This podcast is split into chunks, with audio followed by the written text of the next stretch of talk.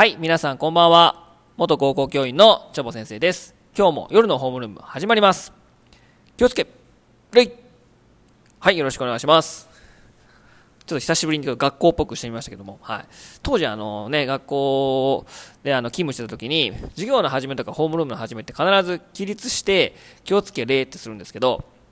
なんか、軍隊みたいでちょっと嫌やったなっていう思い出がちょっとあるんですけども、ちょっとね、あの、ホームルームっぽく、久しぶりにちょっとやってみました。はい。えっと、今日の、夜のホームルームのお話なんですけども、あの、やっぱり親って大事だなっていうね、お話をちょっとしたいと思います。まあ、教育する上で、親の存在ってめちゃくちゃ大きいな、めちゃくちゃ大事だなとちょっと思ったので、えお話したいと思います。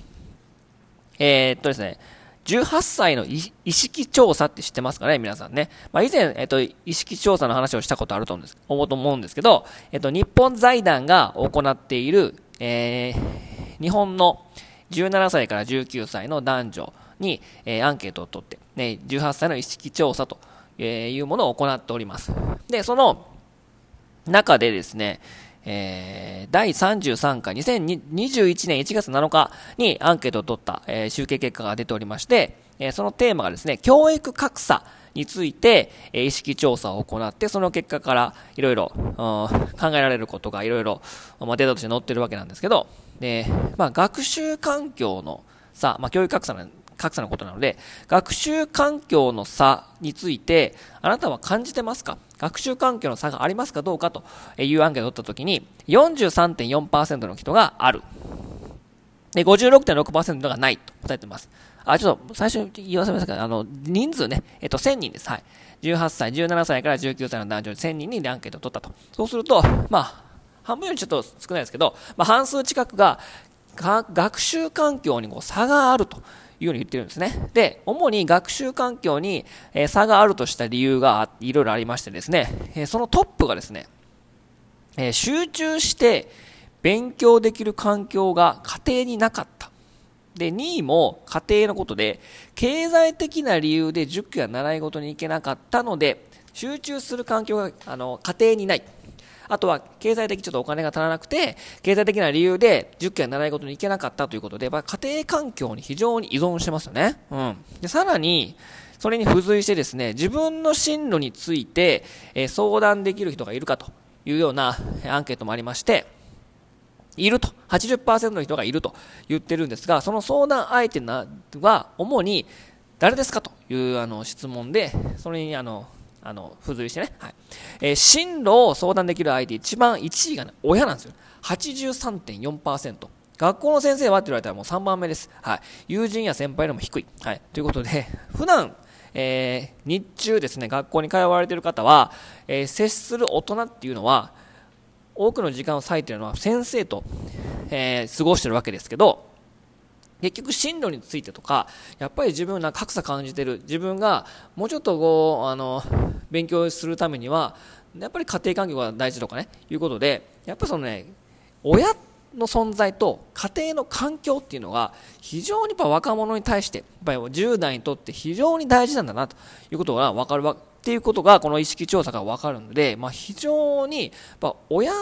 もう大事だなと。やっぱ親が一番大事なのかなって。うん。まあ、先生なんて、まあ、なんていうかな、まあ、サプリメントみたいな感じで、まあ、補うみたいな感じですから、まあ、あの、支援者みたいなね、の一人、うちの一人で、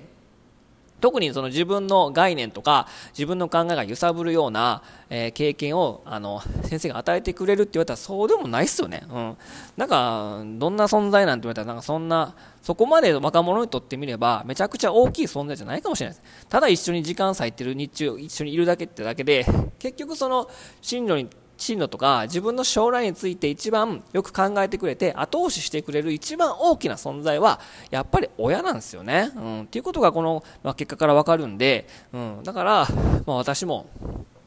えーまあ、まだもうすぐ2歳になる子供がいるんですけどやっぱりそのもともと教員で、えー生徒たちに対して教育をしてたけどもやっぱり一番大事なのはまあ自分の子供に対する教育が最も大事なのか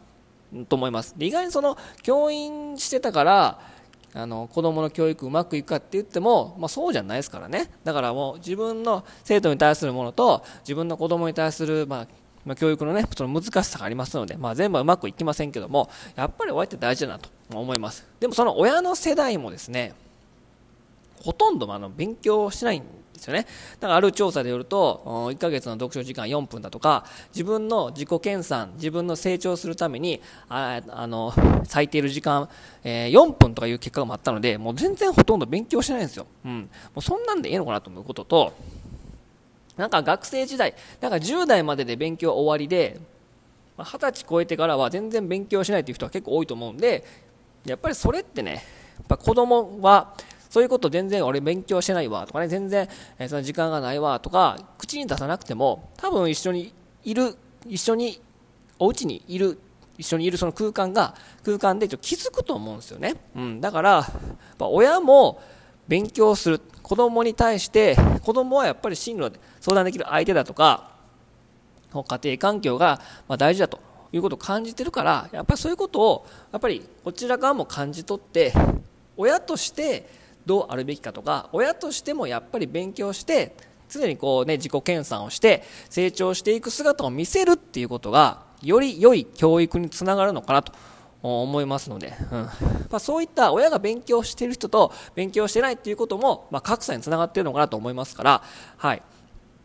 なので、まあ、親が一番大事なのかなというふに思いますのでね、皆さんもね、どうですかね。うん。自己検査に使ってますかね。うん。なんか、もう仕事が辛いとか、うん、なんかやる、やる気ないと思んないとか、いうのを口に出さなくても家庭で、でも子供は絶対気づきますからね。うん。なので、まあ、親もね、あの、忙しいし、仕事するってことは大変だけど、まあ、仕事をするして大変だからお給料っていうものの対価がねあの得られてますけどもそれでもやっぱりその子供に対してやっぱりいい親というかいい教育をするためにはやっぱり自分がキラキラ輝いてないとやっぱいけないのかなと思いますので、ね、でもまあそのそれを見た上で子供も頑張ろう親も頑張ってるし勉強してるから自己検査に時間使いされてるから自分も自己成長のために勉強して頑張ろうっていう気になると思いますからね、まあ、共にお互い成長していけると、ね、2倍3倍人生楽しくなるかなと思いますので皆さんね、えー、どんなことでもいいですからね自己検査に当てる時間をね増やすといいかなと思います、まあ、そのためには本読んだりだとか旅に出たりとかちょっとコロナ禍で行けないですけども人には面白い人に会うとかね、まあ、そういったことをやりながら、えー共にね、成長してきたらいいなと思いますので、皆さんもね、頑張っていきましょう。はい。ということで今日はね、あの18歳の意識調査から考えられる親ってやっぱ大事だなっていうことを改めて、えー、感じたというお話でした。はい。これで、えー、今日の夜のホームルーム終わります。気をつけちょっと終わりもちょっとホームルームっぽくしてみました。それでは皆さん、バイバイおやすみなさい